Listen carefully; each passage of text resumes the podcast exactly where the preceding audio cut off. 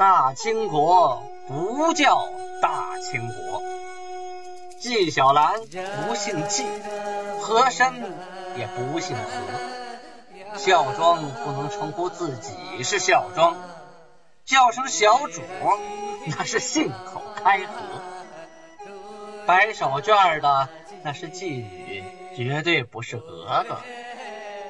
好，今天听俊贝勒讲一段《清通鉴》。上文书说到，努尔哈赤收服了周边的几个小部落，免除了后顾之忧，准备带兵攻打尼堪外兰。部队呀，穿越了相邻的几个敌对的部落，并没有遇到什么阻力，直达额尔浑城。感情这个额尔浑城啊，也不禁打，三下五除二就给攻破了。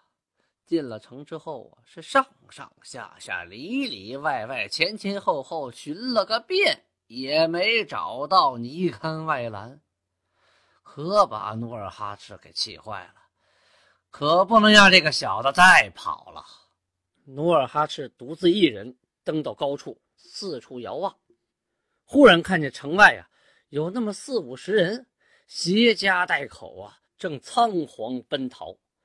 努尔哈赤手搭凉棚，定睛一看呐，为首一人头戴毡笠，身穿棉甲，可能此人就是尼堪外兰呐。机不可失，失不再来呀！努尔哈赤飞身上马，快马加鞭，啪！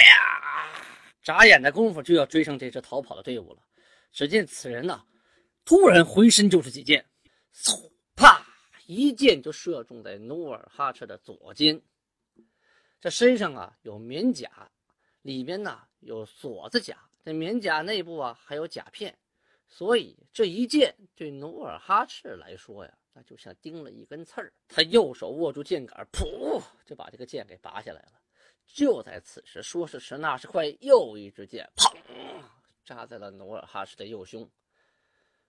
努尔哈赤不管不顾啊，下了马，与这四十来人就站在一处啊。此时的努尔哈赤啊，是二十七八岁的大小伙子呀，正当年，如虎入羊群一般呢。一眨眼的功夫。就砍倒了十来个呀，其余的众人呢四散奔逃。但是这孤军奋战一仗下来，努尔哈赤的身上受伤也达三十余处啊。回到额尔浑城啊，对裸露的伤口啊进行了简单的包扎，清点城内的俘虏，其中啊有汉人十九人，努尔哈赤就命令啊。其中中箭的六个汉人，让他们给明朝的边吏带个话，速将尼堪外兰给我押回来。是是是，我们一定把话带到，一定带到啊！对对对，一定带到。这六个人呢，虽然受了伤啊，但是捡了条小命啊，千恩万谢，磕头如同鸡啄米呀。努尔哈赤带领部队凯旋而归。回到赫图阿拉听信儿去了。没过几天呢，明朝的边吏还真派人送来了回信儿，上面说呀：“尼堪外兰既归我，岂能直送？而可自来杀之。”这信中之意啊，是说尼堪外兰既然来投奔我，我怎么能把他送给你呢？那这个大家会怎么说我呀？以后谁还来投奔我呀？是吧？你想杀他，你自己过来杀。嘿，这话中有话，看样子这明朝的便利也不想得罪努尔哈赤。于是啊，努尔哈赤就派手下的斋萨率领着四十人前往捉拿尼堪外兰。这尼堪外兰呢，正在城墙根底下躲着呢。一看追兵来了，就想爬上城墙，可是啊，爬墙的梯子呀，已被上边的兵给撤掉了。这尼堪外兰是再无回天之术啊，心里埋怨着大明朝啊，你不够意思啊啊！我给你们当向导，给你们当牛做马，到关键时候你们过河拆桥啊，你们卸磨杀驴呀啊！可是他想这么多也没有用了，还没等大骂明军几句啊，就被摘下的手下给摁在那儿了。摘萨手起刀落，尼堪外兰命丧黄泉。至此历时三年，努尔哈赤终于家仇得雪！时光如白驹过隙呀，一转眼到了一五八七年，明万历十五年，努尔哈赤已经二十八岁了。这个时候的努尔哈赤宣布定国政。凡作乱、盗窃、欺诈，悉行禁止。从此陆续颁布法令，乃自称疏勒贝勒。什么意思呢？疏勒就是满语“舒勒”，意思是聪明睿智。翻译过来就是自称聪睿王。因为这一段时间呢，努尔哈赤的土地啊日渐广阔，兵马呢。日渐强大，人口啊日渐增多。于是呢，于呼兰哈达什么意思呢？就是烟筒山啊。呼兰哈达的东南加哈河就是二道河，与朔里加河之间的福阿拉，福阿拉呀，意思翻译过来就是旧港子啊，老港子，在今天的新宾县永陵街。东南二道河村南山上住了一个城，这个城啊，历史称作是福阿拉城，又称旧老城。这个城墙啊，用的是土啊、石还有木头啊一起筑的，分内城、外城。外城高啊三米，周围长十里，设四个门，东南西北，用木头围的。内城呢？长四里，开有东南西三个门啊，北边没有门。这内城中间呢，又设了个皇城，哈哈，当时不叫皇城啊，就是木栅栏这么一个城。这里边呢住的是努尔哈赤，中间啊还盖了一所楼台啊，特别高，就相当于瞭望台。他住在这儿啊，可以看到城的四周，可以看到城外。这个特点呢。是女真人传统的特点，所有的城寨中间呢都有一座特别高的建筑啊，相当于森林里的防火台吧，观望台啊，反正是一目了然，可以看到周围所有的一切。目前我国仅存的两座皇家宫殿群呢，沈阳故宫，哎，就是按这风格建的。沈阳城有外城啊，还有内城，内城中间呢有皇城。皇城里边就有这么一座高台，叫凤凰楼，是过去沈阳城的制高点。站在凤凰楼上啊，是一览无余，便于指挥作战。这就是过去女真人啊住的这个城堡啊，这种历史的习惯的遗留，所以就留到了沈阳故宫里边。为什么北京故宫没有啊？因为北京的故宫啊是明朝皇帝修的啊。迁到北京故宫以后啊，沿用着明朝皇帝的基本建筑风格，所以就没有这个高台了。它的建筑风格呀是四边的城墙高，哎，里边低。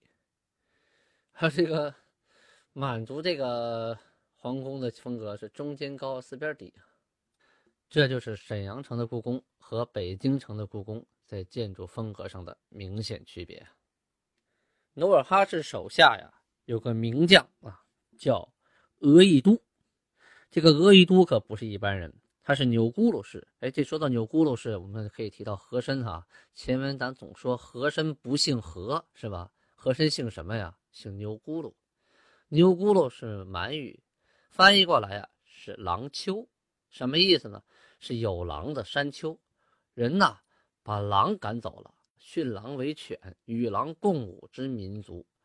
十分剽悍，能征善战啊！这是一个远古的部落，所以呢，就以地为姓，姓了钮钴禄氏。额亦都一家呀，祖上都居住在长白山啊，为一地熊掌，还是有些家资的。小的时候啊，父母被仇家所害，额亦都啊，藏在邻居家，幸免遇难，从此家境没落，一贫如洗啊。到十三岁的时候。这小子拿了一把刀，偷偷潜到仇人家里，把仇人一家都给杀了。犯了事以后啊，就逃到了苏库苏河部，哎，就努尔哈赤管这片跟他姑母度日。他姑母啊是加木湖寨主母通阿的妻子。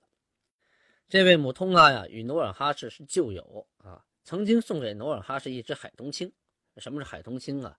满语叫熊克啊，学名叫猎隼，就架在这个小臂上。平常眼睛戴个眼罩，发现了猎物，眼罩一摘，把鹰一放，此乃猛禽呐，如离弦之箭呐。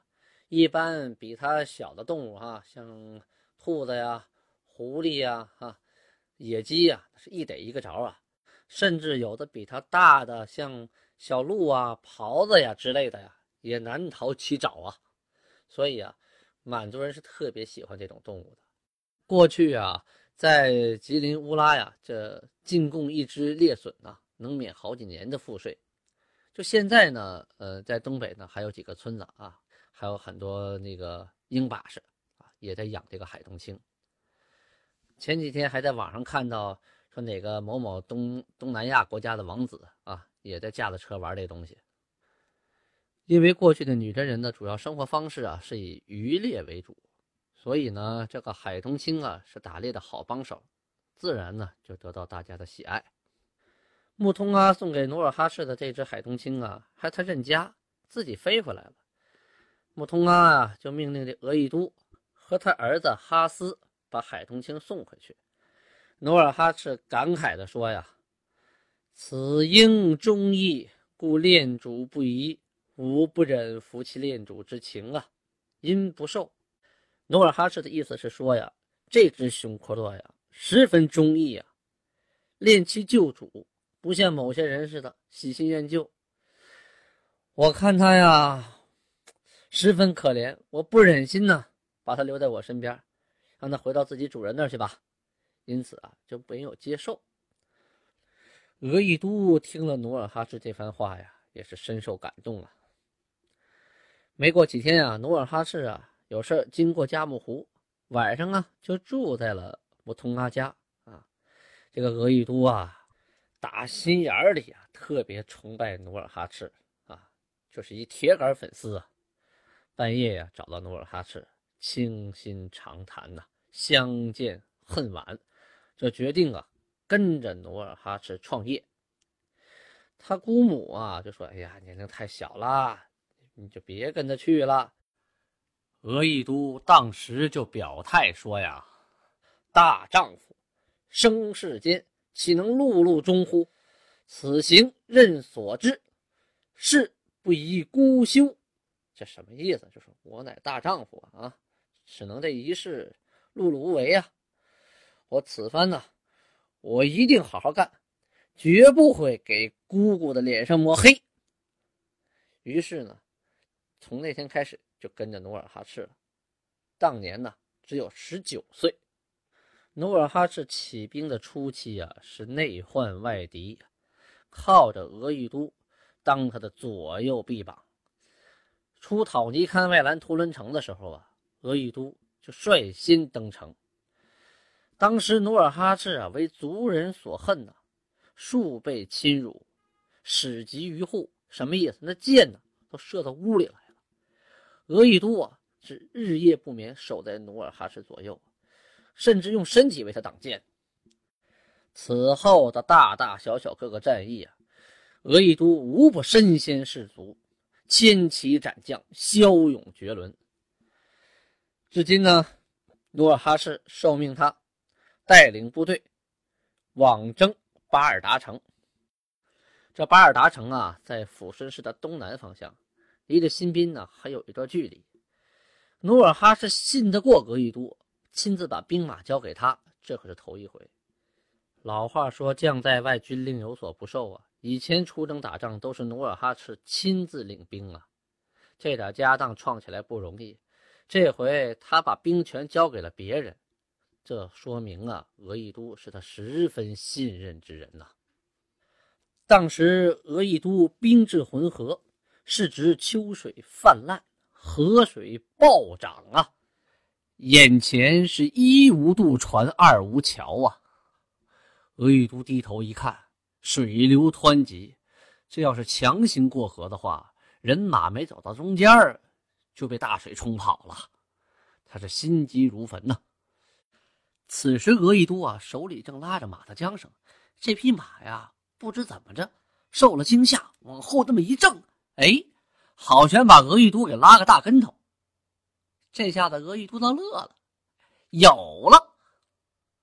额亦都命军兵啊以绳为索，鱼贯而渡啊，就先派一个人带着绳头游到对岸，绑到对面大树上，大家呢拽着这根绳子，一个一个的过这个河。自己呢，亲率精锐数十人，率先抵达城下，趁夜攻城。这守城的兵丁啊，大部分还都在美梦里呢。他听到战鼓一响啊，他急忙起来呀，开始穿衣服、找兵刃的，赶紧出来打仗。迷迷糊糊、睡眼惺忪啊，一看额亦都啊，一脚城里，一脚城外啊，骑在城叠之上，挥舞着大刀啊，正在奋战。噗的一声啊！不知从哪儿啊飞来一支箭，正扎在额亦都的大腿上，扎透了大腿。这箭又钉在了城叠之上。那城叠是木头的啊，这箭就钉在木头上了，这腿就下不来了。额亦都挥刀断矢，咔嚓一刀砍断箭杆，撤出双腿，继续奋战。敌军一看此人受伤了，呼啦一下子全围过来了。这额亦都啊，就是屹立不倒，全身上下受伤五十余处啊，犹力战不退，手斩十数人啊，这就给后边的部队争取了大把的时间呐。后边的人就陆陆续续的往上冲啊，往上爬呀。守城的兵丁一看，没戏了，快跑吧！这敌人越来越多呀，再打下去死路一条啊。额亦都就此拿下了巴尔达城。从此，女真的各部落中就再也找不到折臣部了。额亦都率兵凯旋，努尔哈赤亲迎城外慰劳啊，亲自跑到城外去迎接呀。看到这些战利品呐，有人、有马、有牲畜、有粮食、有生活用品、有军械，哎呀，等等等等吧。努尔哈赤是十分高兴啊，当时就赐给了额亦都巴图鲁的美号。哎，这个巴图鲁啊，大家肯定在很多历史剧都听说过。其实这句话呀，不是满语啊，它源自于蒙古语，是蒙古语中“勇士”哈，勇敢的意思。当月啊，努尔哈赤还领兵攻打了洞城。这个洞城啊，在浑河北岸，也属于折臣部。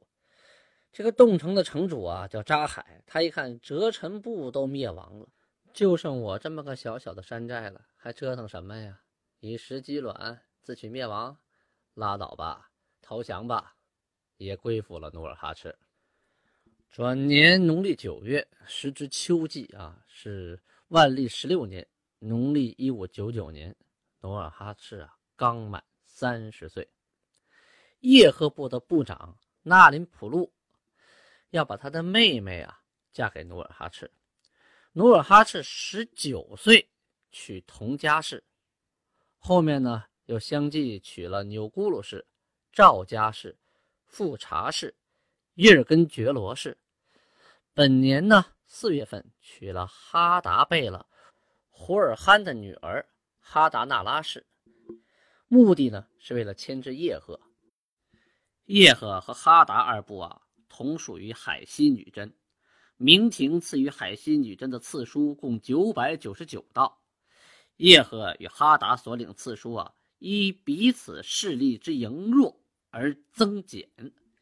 说白了呀，就是两个部落为这赐书啊，没少打架，你争我夺呀。到后来呀，是不可开交。明廷出兵，这才平息了二部之间的战争。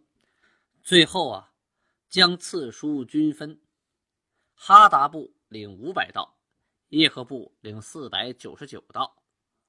叶赫部长纳林普路和锦石台呀是兄弟两个人，他们一看你这哈达也嫁了女人了，那我也嫁呀，啊，我不能让努尔哈赤跟你一伙过来打我呀，那我不就吃亏了吗？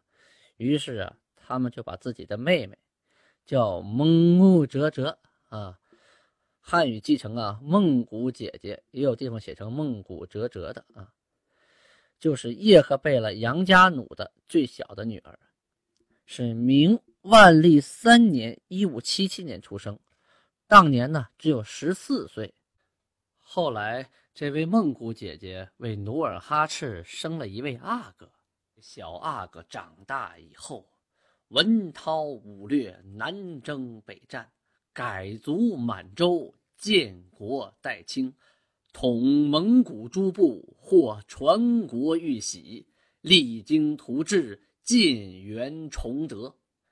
他就是清朝历史上有名的清太宗皇太极。